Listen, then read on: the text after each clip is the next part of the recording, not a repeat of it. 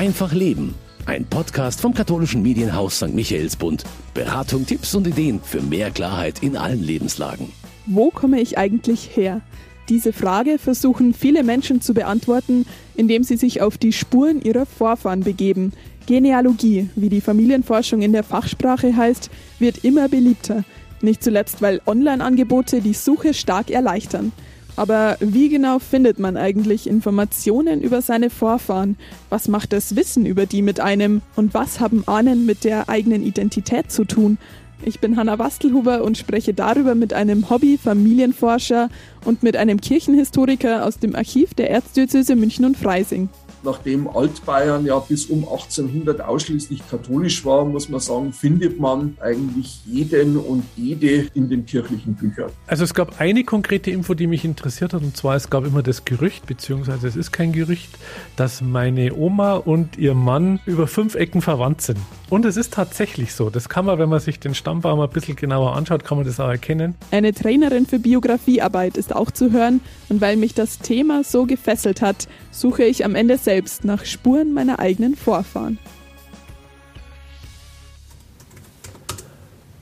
Wenn man sich das jetzt mal anguckt, da sieht man, sieht man hier meine Frau, meine Tochter und meine Eltern und dann praktisch von meinen Eltern sozusagen in die, in die Breite gehen jetzt. Also hier ist mein. Wir sitzen im Wohnzimmer von Uli Bauer in München. Hell und gemütlich ist es dort.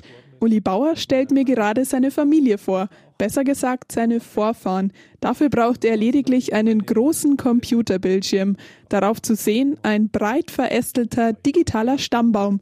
Der besteht aus vielen Namen und zu manchen lässt sich sogar ein Bild öffnen. Also auch wir sind eine relativ feierfreudige Familie. Wir haben immer schöne Familienfeiern, wo ganz, sich ganz viele Leute treffen, wo man dann erstmal überlegen muss, wer ist denn jetzt wie mit dem verwandt. Und das hat mich dann schon so ein bisschen angeregt, auch zu gucken, zu sagen, Mensch, wie hängt denn das eigentlich zusammen? Also das ist jetzt quasi ein ja, beiger, einfarbiger Hintergrund und kleine Rechtecke drauf. Mhm. Die Frauen sind in rosa zu sehen, die Männer in hellblau. Genau. Ja, wenn jemand gestorben ist, dann hat er hier so ein schwarzes, äh, so einen schwarzen Streifen drüber, wie man es beim Bild vielleicht auch machen würde. Und dann kann man hier sehen, unter dem Namen ist praktisch Geburts- und Sterbejahr drinnen. Und dann sieht man die Verbindungen, also wer war mit wem verheiratet und äh, welche Kinder sind daraus entstanden. Mhm. Und es geht natürlich total in die Breite, also je nachdem, wie viele Geschwister auch jemand hat. Genau. Es kommen ja immer mehr dazu. Wenn man jetzt nach oben geht, praktisch einmal, dann haben die Eltern ja wiederum Eltern, dann gibt es da wiederum Eltern, die wiederum Eltern haben. Ja, und Angefangen hat das alles vor rund sieben Jahren bei seiner Tante. Eigentlich sollte Uli Bauer, der als Informatiker arbeitet, ihr nur mit ihrem Laptop helfen, bis sie drei dicke schwarze Ordner und eine Liste mit vielen Namen hervorholt. Wo sie gesagt hat, schau mal her, da habe ich ein bisschen was über die Familie gesammelt. Und das war jetzt viel von ihrer Familie natürlich, von ihrer eigenen, aber auch von der Familie, von der Bauerfamilie, also von ihrem Mann, meinem Onkel. Und ähm, da waren ganz viele so Sachen drin, Bilder und Zeichnungen und Geschichten und sonstiges. Und dann habe ich mir gedacht, ja, das ist eigentlich interessant, das müsste man doch irgendwie anders aufbereiten können. Was waren denn das für Dokumente, die du von deiner Tante bekommen hast? Ja, so eine Art Aufstellung von einem Stammbaum, wo man eigentlich nur daraus sehen konnte, welche Leute jetzt halt mit wem verwandt waren. Das heißt, die anderen Dokumente habe ich jetzt leider nicht so genau angucken können dürfen. Also du hast quasi schon eine Liste mit vielen Namen und Geburts- und Sterbedatum bekommen. Genau, und die habe ich bekommen oder gesehen. Mhm. Magst du mir nochmal deine Familiensituation quasi erklären? Du hast jetzt schon Tante und Onkel genannt. Wer ist da wer? ja, gar nicht so einfach. Mein Vater hatte zwei Brüder, also sie waren zu dritt. Er ist inzwischen verstorben und einer meiner Onkels ist auch verstorben. Und der schon verstorbene Onkel, der war auch verheiratet und diese Tante von mir, die hatte diese Ordner gesammelt. Und der dritte Bruder, der lebt noch und den kann ich auch immer fragen, wenn ich um irgendwelche Leute nicht weiß, was die tun sollen. Und dann weiß der meistens, wer das ist und mit wem er dem dann irgendwie verwandt ist oder nicht. Das ist der Paul. Andere Leute, wenn sie so ein Blatt bekommen, würden das wahrscheinlich kurz anschauen und dann wieder auf den Ablagestapel legen. Wieso hast du denn weitergemacht? Im Endeffekt war es so, dass mich so geschichtliche Themen generell interessieren, weil bei uns in der Familie schon immer sehr über die Vorfahren und so auch gesprochen wurde. Mhm. Hattest du dann ein konkretes Ziel, als du angefangen hast? Also wolltest du eine konkrete Info? Hm, eigentlich nicht. Also es gab eine konkrete Info, die mich interessiert hat, und zwar es gab immer das Gerücht, beziehungsweise es ist kein Gerücht, dass meine Oma und ihr Mann über fünf Ecken verwandt sind. Und es ist tatsächlich so. Das kann man, wenn man sich den Stammbaum ein bisschen genauer anschaut, kann man das auch erkennen. Das war wirklich so eine ganz witzige Geschichte, weil das hat man immer mal wieder so gehört in der Familie halt. Ne? Und da haben wir gedacht, das wäre doch eigentlich mal interessant, dass man das irgendwie erkennen kann. Und das kann man tatsächlich, ja. Und sonst war einfach dein Ziel, einen Stammbaum zu erstellen. Genau. Mit Details habe ich mich jetzt nicht so lange aufgehalten. Das Einzige, was ich schon versuche, ist immer, ähm, dass ich so Geburts- und Sterbedatum rauskriege. Das denke ich ist immer ganz wichtig. Ich versuche herauszukriegen, wo die gelebt haben. Also wo ist er geboren, wo ist er gestorben. Und wenn es irgendwie geht, noch ein Bild, weil ich finde, äh, man kann das sich visuell einfach besser vorstellen. Wenn wir uns jetzt nochmal so die sechs, sieben Jahre zurückversetzen, Du hast noch nie davor Familienforschung gemacht. Du bist als Informatiker beruflich tätig. Das hat ja jetzt eigentlich weniger mit Familienforschung zu tun. Wie hast du denn dann angefangen? Ja, angefangen habe ich wirklich, ähm, indem ich mir gedacht habe, ich muss sowas grafisch irgendwie versuchen darzustellen, weil mir das einfach interessiert hat, wie die Zusammenhänge sind. Und es gibt extra Programme, die man sich runterladen kann. Habe ein bisschen rumgesucht und dann bin ich im Internet auf diese Seite genie.com gekommen. Dort konnte man dann mit relativ einfachen Mitteln Stammbäume anlegen. Habe dann einfach bei mir angefangen und habe dann so die Leute, die ich selber gekannt habe, eingetragen und dann so ein bisschen rumgefragt, wer denn da jetzt noch was weiß, wer denn mit wem wir irgendwie verwandt ist und habe die so nach und nach eingetragen, die Leute. Und so ist es immer größer geworden. Ne? Das hört sich jetzt erstmal ziemlich einfach an eigentlich. Gab es denn auch irgendwie Herausforderungen oder hast du dich mal total vertan? Ja, habe ich auch, klar, weil ich habe, ich wusste, dass Verwandte von uns, die haben so einen, ja, das hat was mit Meier zu tun, wie die heißen. Und der Verwandten von uns habe ich einen Zugang zu dem, zu dem Programm gegeben, habe gesagt, hey, schau das mal an. Und dann hat sie mich am Abend angerufen und hat gesagt, du Uli, uns schreibt mal völlig anders. Ne? Das war mir ehrlich gesagt ein bisschen peinlich, weil ich mir gedacht habe, oh, das hätte ich eigentlich wissen können. Habe ich natürlich dann alles sofort korrigiert, klar. Und aber sie hat sich dann auch gefreut, weil sie gesehen hat, ja, da kann man schön sehen, wie die Verwandtschaftsverhältnisse sind. Und das heißt, deine, deine Verwandten, die haben auch positiv reagiert, als ja, du damit. Durchaus, ja, die haben durchaus positiv reagiert. Ich habe das dann auch ein bisschen rumerzählt, habe gesagt, hey, schaut's her. Die fanden es ganz interessant, was man da eben alles sehen kann und wie sich da die Verwandtschaftsverhältnisse praktisch darstellen. Wann hört man denn eigentlich auf damit? Weil ja. Familienforschung kann ja ins Unendliche zurückgehen. Ja. ja, wirklich gute Frage. Deswegen habe ich wahrscheinlich auch irgendwann dann auch ähm, nimmer weitergemacht, weil ich mir gedacht habe, wenn ich jetzt weitermache, dann wird es so richtig aufwendig, weil dann muss ich wirklich in die Archive gehen, muss mir bei den Zeitungen was holen, bei entsprechenden Einwohnermeldeämtern oder so nachfragen. Der für mich vertretbare Aufwand besteht zurzeit darin, die Leute zu befragen, die es noch gibt. Du hast jetzt also einen sehr umfangreichen, äh, digitalisierten Stammbaum. Was machst du jetzt damit? Das ist eigentlich sowas, wo ich sage, das ist was für mich damit ich sehen kann, wie, das, wie die Zusammenhänge sind. Und ich möchte eigentlich schon versuchen, den zumindest in dem Teil der Familie, mit dem wir nach wie vor Kontakt haben, auch aktuell zu halten. Und was noch ein, ähm, ein Punkt ist, mir fehlen noch viele Bilder. Ja, ähm, ich würde ganz gern noch versuchen, durch verschiedene Recherchen bei Verwandten oder auch bei Leuten, die vielleicht da in diesen Ecken dann noch mehr Kontakte hatten, vielleicht noch ein paar Bilder rauszubekommen, weil das ist was, da möchte ich einfach noch ein bisschen nachbessern. Ja. Mhm. Mit Archiven hast du tatsächlich noch nicht gearbeitet. Stimmt. Kannst du dir aber vorstellen, auch in Zukunft, vielleicht in ein paar Jahren in der Rente, dieses Projekt mal anzugehen? Ja, unbedingt, weil ich finde, gerade dadurch, dass die viele Archive ja heutzutage digitalisiert werden, ähm, kann man sich da damit relativ wenig Aufwand wirklich tolle Informationen holen. Und das ist natürlich super. Also gerade zum Beispiel meine Familie meiner Mutter in Passau. Und ähm, ich würde aber eher versuchen, nach, nach hinten zu gehen. Also so sagen wir mal, ob ich es noch schaffe bis ins 16., 17. Jahrhundert, ob ich da noch was finde. Und ähm, da kann man vielleicht tatsächlich noch ein bisschen was rausbekommen dann dazu. Ne? Einen umfangreichen Stammbaum hat Uli Bauer ja schon. So richtig lebendig werden die Menschen durch seinen Onkel Paul, der die Biografien erzählen kann. Oder durch ein anderes Dokument aus seiner Familie, das Uli Bauer gefunden hat. Du hast ja jetzt nicht nur einen Stammbaum, sondern du bist auch noch auf was anderes aus deiner Familie gestoßen, nämlich ein Tagebuch. Ja, genau. Ich bin auf ein Tagebuch gestoßen und zwar auch durch Zufall Bei meiner Mutter haben wir ein bisschen aufgeräumt und dann sagt sie zu mir, schau mal, was ich da von meiner Tante noch bekommen habe. Dann haben wir das so ein bisschen durchgeblättert und es ist tatsächlich so. Ein, ja, ich würde mal sagen, Großonkel von mir, also praktisch ein Onkel meiner Mutter, der war damals im Ersten Weltkrieg und hat ein Tagebuch geschrieben über seine Kriegserlebnisse. Das fängt an, wie er in Passau in Zug steigt und hört auf im September 1918 Dazwischen ist relativ genau beschrieben, was er alles gemacht hat, wo er war, Schlacht an der Somme zum Beispiel. Es waren zwei Tagebücher, oder? Ja. Wie haben die beiden Tagebücher denn ausgeschaut? Ja, das ist im Prinzip zwei so schwarze Klatten gewesen, liniertes Papier drinnen, bisschen vergilbt natürlich nach gut 100 Jahren, aber im Endeffekt äh, sehr gut erhalten und deswegen auch meiner Meinung nach eben nach dem Krieg entstanden und nicht während des Kriegs geschrieben sehr schön gemacht, mit vielen Zeichnungen versehen. Auf Anhieb verstehe ich die nicht. Ich sehe da viele Punkte, Linien und Pfeile in verschiedenen Farben ohne direkten Zusammenhang. Aber Uli kennt sich aus. Ja, der hat da ganz detaillierte Zeichnungen nochmal reingemacht, wie sich die Truppen bewegt haben. Schwarz die Orte, oder? Und dann mhm. die Straßen dazwischen. Genau, die schwarzen Orte und die Straßen. Die braunen und die grünen Pfeile sind wohl die einzelnen Bewegungen der Truppenteile gewesen. Also hier ist zum Beispiel das Braune, das steht Offensive 1916 dort. Allerdings nicht in der heute gängigen Schrift, sondern in den zackigen Buchstaben der alten deutschen Schrift Sütterlin.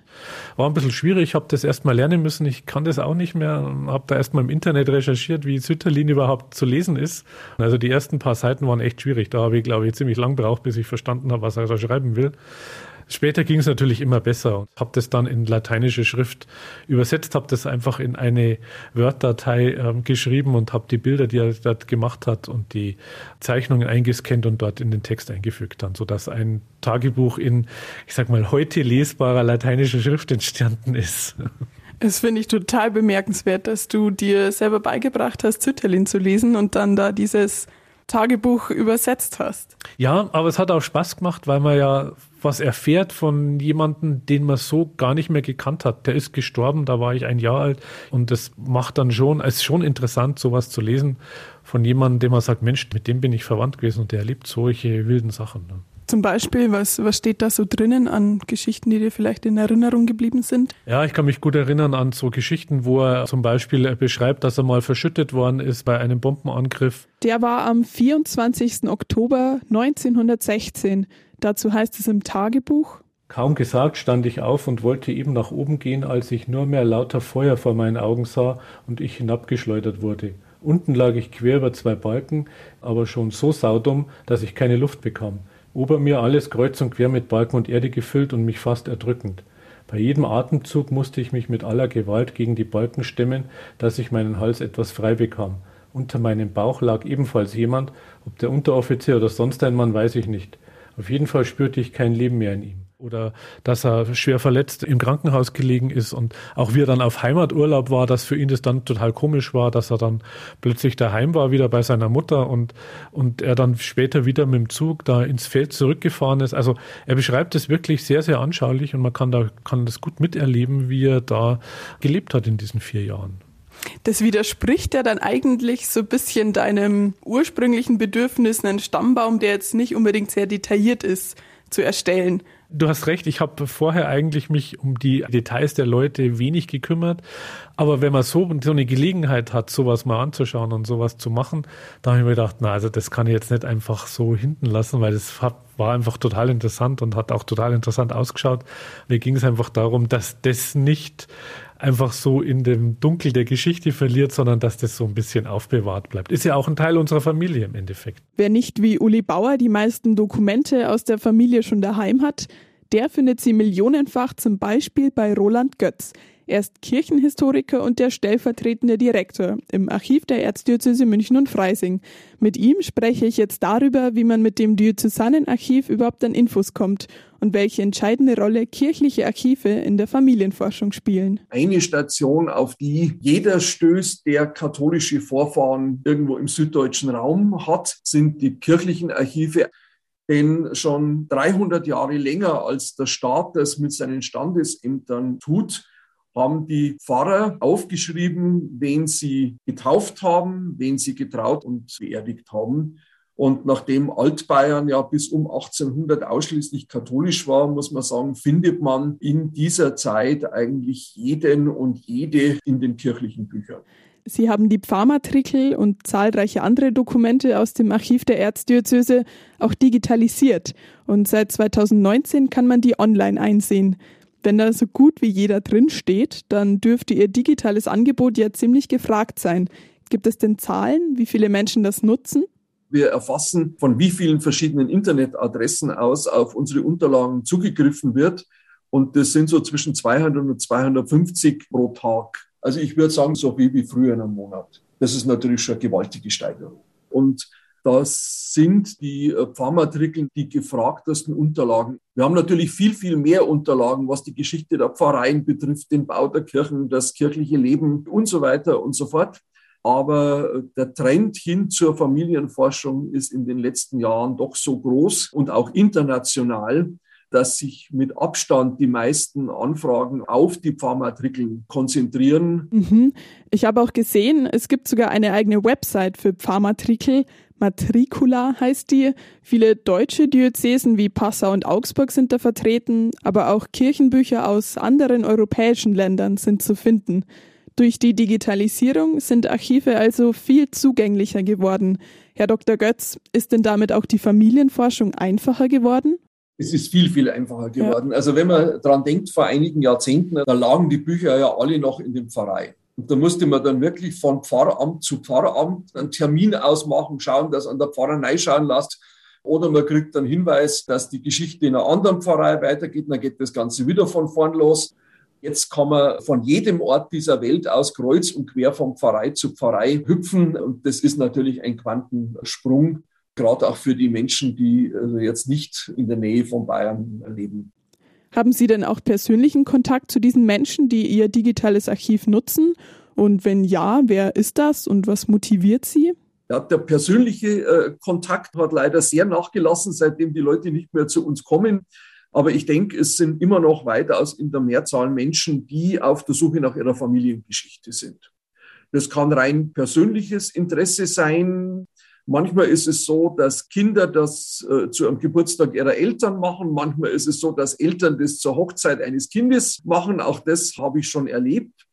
Äh, es gibt dann auch Forscherinnen und Forscher, die das Interesse etwas breiter haben und sich zum Beispiel über die Lebensmöglichkeiten und Umstände in einem Ort informieren. Das heißt, welche Berufe gab es da, wie alt sind die Leute geworden, wie hoch war die Kindersterblichkeit. Das heißt, mit den Pharmatrikeln und natürlich auch den restlichen digitalisierten Unterlagen lässt sich auch sozialgeschichtlich einiges herausfinden. Also weit mehr als nur Angaben für eine Person allein, also schon die Einzelangaben können sehr äh, interessant sein, wenn man halt sieht, dass irgendwo äh, ein Vorfahre vielleicht als uneheliches Kind auf die Welt kam. Aber wenn man dann versucht, mal mehrere Daten miteinander zu verknüpfen, sei es, dass man sich vielleicht einmal einen ganzen Jahrgang in einem Taufbuch anschaut, äh, dann ergeben sich dann natürlich ganz neue Perspektiven. Die Biografien der Vorfahren kann man also dann gut nachvollziehen und bewerten, wenn man sie in die Lebensverhältnisse der jeweiligen Zeit einordnet. In den rund sechs Millionen eingescannten Seiten des digitalen Archivs dürfte man dazu auch ausreichend Infos finden. Das geht übrigens kostenlos und ohne Anmeldung. Den Link dazu finden Sie auf unserer Website mk-online.de. Und jetzt möchte auch ich einen Stammbaum meiner Familie mütterlicherseits erstellen und habe mit Roland Götz schon mal ausprobiert, wie ich dafür anfangen kann. Also mein Rat wäre als allererstes daheim anzufangen, denn in den allermeisten Familien sind ja äh, Unterlagen über Vorfahren auch da. Äh, wenn man Großeltern und Urgroßeltern noch befragen kann, dann sollte man das unbedingt tun. Und je nachdem, wie weit man gekommen ist, wird man im nächsten Schritt vielleicht zum zuständigen Standesamt gehen. Denn seit dem 1. Januar 1876 wird bei den bayerischen Gemeinden aufgeschrieben, wer geboren wird, wer standesamtlich heiratet oder verstirbt. Und mit diesen Daten kommt man dann irgendwann einmal an die Grenze von 1876 und für die Zeit davor äh, geht man dann am gescheitesten an die Kirchenbücher. Okay, dann suchen wir die doch gleich mal im digitalen Archiv. Wenn ich die Website aufrufe, dann kommt erstmal eine Übersicht, die ist ganz schön umfangreich. Sie können als Hilfe dann auf unsere Forschungsanleitung, Familienforschung, oder Sie gehen gleich zu dem Button Pfarrmatrikeln, zu einem alphabetisch sortierten Verzeichnis nach den Pfarreien, in denen diese Pfarrmatrikeln angelegt wurden. Denn die Bücher werden pro Pfarrei geführt und es gibt auch keine Möglichkeit, nach einem Namen pfarreiübergreifend zu suchen. Deswegen braucht man zunächst einmal die Information, in welchem Ort haben denn die Vorfahren gelebt. Im Verzeichnis der Pfarrmatrikel bin ich und die passende Pfarrei habe ich auch schon angeklickt. Da sind Tauf-, Trauungs- und Sterbebücher aufgelistet, immer auch mit einer Beschreibung, um welchen Band aus welchem Zeitraum es sich handelt. Und jetzt? Dann ist in der Regel auch ein Augensymbol neben der Verzeichnungseinheit. Und wenn Sie auf das Auge klicken, dann kommen Sie wirklich ins Digitalisat der Bücher hinein. Wobei das eben keine computerlesbare Abschrift oder ähnliches ist, sondern es sind schlicht und einfach schöne, farbige, scharfe digitale Fotos, auf denen man die handschriftlichen Einträge eben so sieht, wie sie vor Jahrhunderten niedergeschrieben wurden. Das heißt, das digitale Archiv bietet mir die Inhalte, lesen können und verstehen muss ich die Schrift und die oft lateinischen Einträge aber selber.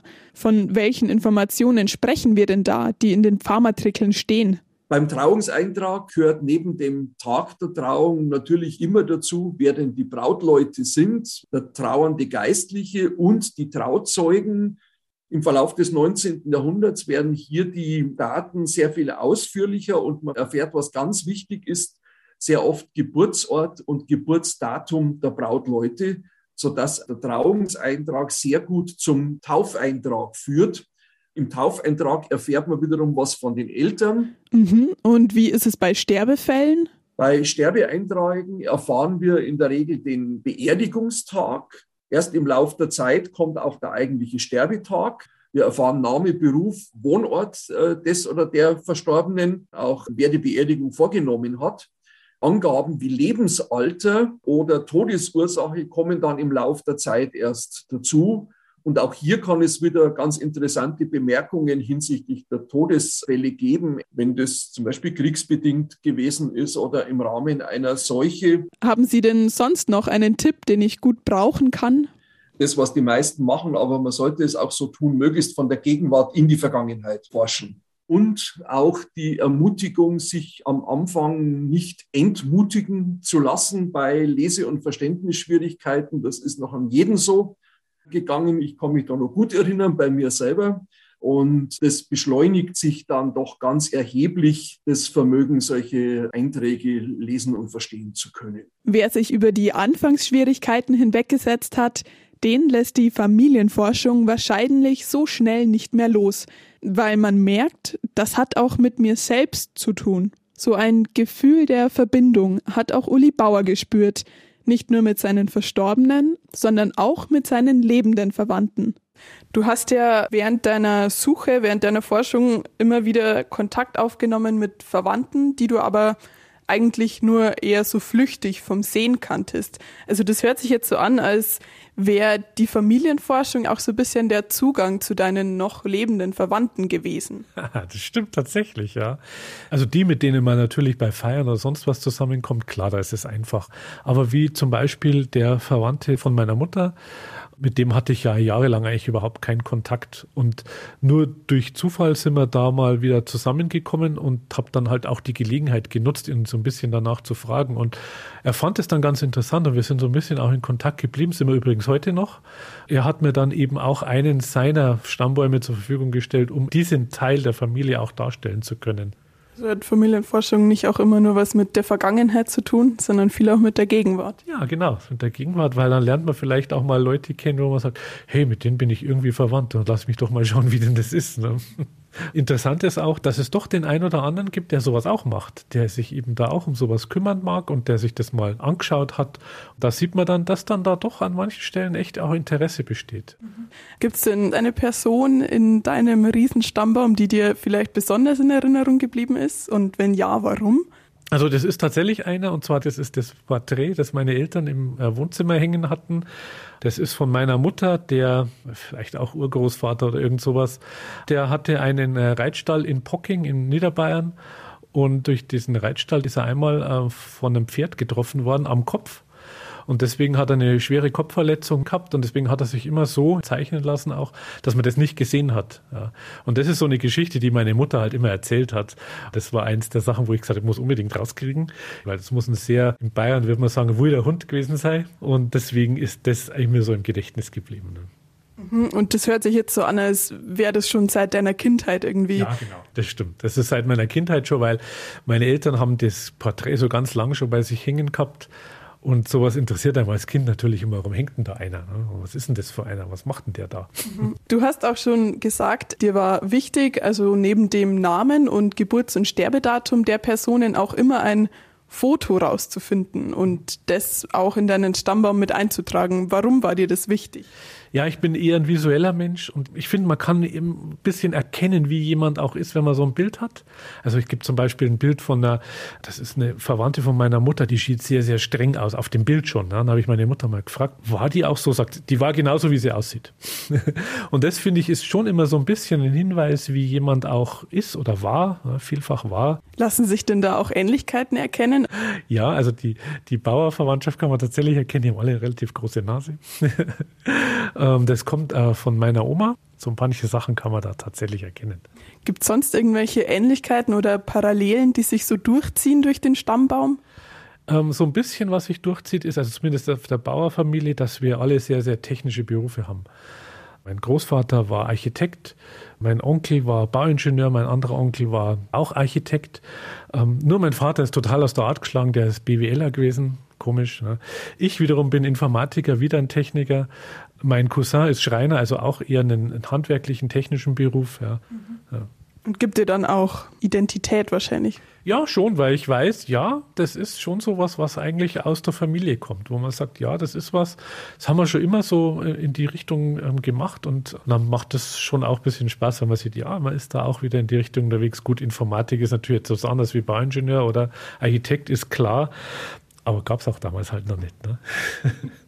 In Uli Bauers Stammbaum lassen sich Gemeinsamkeiten erkennen, die ihm auch so eine gewisse Bestätigung, ein Zugehörigkeitsgefühl geben, zum Beispiel eben im Beruf. Wie sehr Vorfahren mit der eigenen Identität zu tun haben, damit beschäftigt sich auch Monika Heilmeier-Schmidtner in ihren Fortbildungen. Sie ist Referentin für Familien- und Persönlichkeitsbildung an der Domberg Akademie und gibt da auch Seminare zur Biografiearbeit. Wir arbeiten in der Regel in Gruppen und da geht es immer darum, sich mit dem eigenen Leben zu beschäftigen, einander zu erzählen in den drei Zeitdimensionen. Wir schauen zurück in die Vergangenheit, um das eigene Leben besser zu verstehen.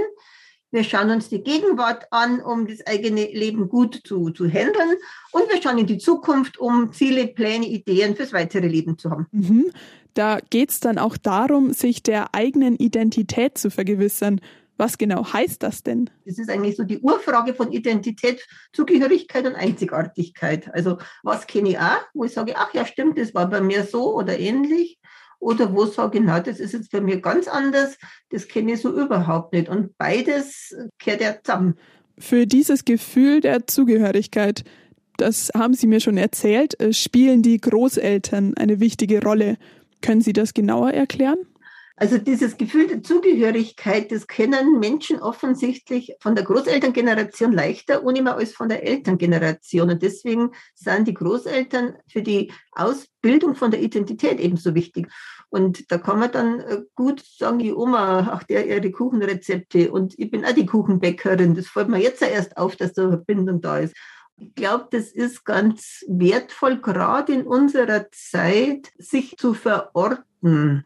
Gerade in unserer Zeit, sagen Sie, dieses Bedürfnis spüren Sie also auch bei den Teilnehmern an Ihren Fortbildungen? Ganz stark. Also ich mache jetzt ja seit gut 30 Jahren Biografiearbeit äh, und das nimmt zu. Unsere Zeit heißt ja so pluralistisch und multioptional und wir brauchen auch das andere, dass wir wissen, wo wir herkommen, wo wir dazugehören, wo wir so unser ja, irgendwie eine innere Heimat haben. Und ich glaube, dass da ganz wichtig der Blick in die Generationen zurück ist. Das heißt, Sie schauen sich in der Biografiearbeit auch immer wieder die eigenen Vorfahren an? Es ist nicht so der Schwerpunkt, da eben Ahnenforschung direkt zu betreiben, aber diese Einflüsse spielen halt immer wieder mit rein, so bei der Frage, warum bin ich so geworden, wie ich bin. Zugehörigkeit ist ja nicht nur mit meinen jetzt Altersgenossinnen, sondern ist ja auch mit meiner äh, Herkunft. Und da zu schauen, was hat es bei uns immer schon gegeben in unserer Familie, das ist durchaus auch eine Spur, der man schon nachgehen in der Biografiearbeit. Und was erleben Sie da? Also wie reagieren die Menschen, wenn sie sich mit der Geschichte und den Lebensverhältnissen ihrer Vorfahren beschäftigen? Da ist es doch immer wieder so, dass man so in der Biografiearbeit ja auf schmerzhafte Erlebnisse stößt. Und wenn man aber dann sich mit dieser Vorgängergeneration in der eigenen Familie befasst, unter welch schwierigen Bedingungen die ja selber gelebt haben, dann stellen wir immer wieder fest, dass nimmer so ein, ein damit Hadern da ist, sondern eher ja, sowas wie eine Versöhnung stattfinden kann. Versöhnung und Verständnis füreinander. Auch dabei kann der Blick in die Generationen also helfen. Mich lässt das Thema nicht mehr los. Ich will jetzt auch mehr darüber wissen, wo ich herkomme, wie und wann meine Vorfahren gelebt haben. Tipps habe ich ja jetzt dafür und wie das digitale Diözesanarchiv funktioniert, weiß ich auch. Zum Glück kann meine Mama Sütterlin lesen. Und so probieren wir es einfach mal aus. Okay, und da wissen wir jetzt, also wenn wir jetzt ganz von vorn anfangen, dann haben wir jetzt dich. Ich bin die Irmi, meine Eltern Rosa und Alois. Meine Mama und ich sitzen am Wohnzimmertisch, vor uns ein Laptop und mein Schreibblock. Unser erster Schritt, sammeln, was wir schon wissen. Aus den Personen zeichne ich dann einen groben Stammbaum.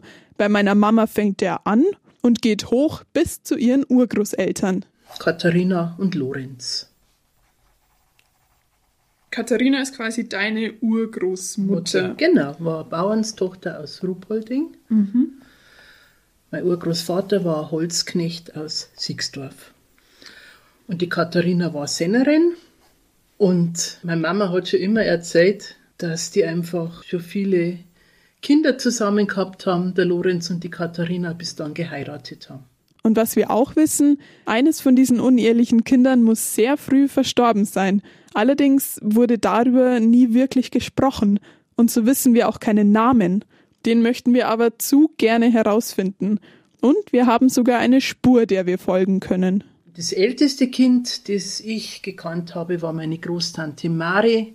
Die ist im Dezember 1897 geboren. Und bei der fangen wir an. Wir suchen also Katharina Berger und ihre Tochter Maria, von der meine Mama gerade erzählt hat. So hoffen wir, das Kind aus unserer Familie zu finden, von dem wir bisher nicht einmal den Namen kennen. Wir rufen also das digitale Archiv auf und schauen direkt zu den Pfarrmatrikeln der Pfarrei Ruhpolding. Da kommt die Urgroßmutter meiner Mama her. Digital schlagen wir das Taufbuch auf, das von 1818 bis 1897 reicht. Geburtsregister der katholischen Pfarrei Ruhpolding, Band Nummer 9. Ich darf jetzt ziemlich weit hintergehen.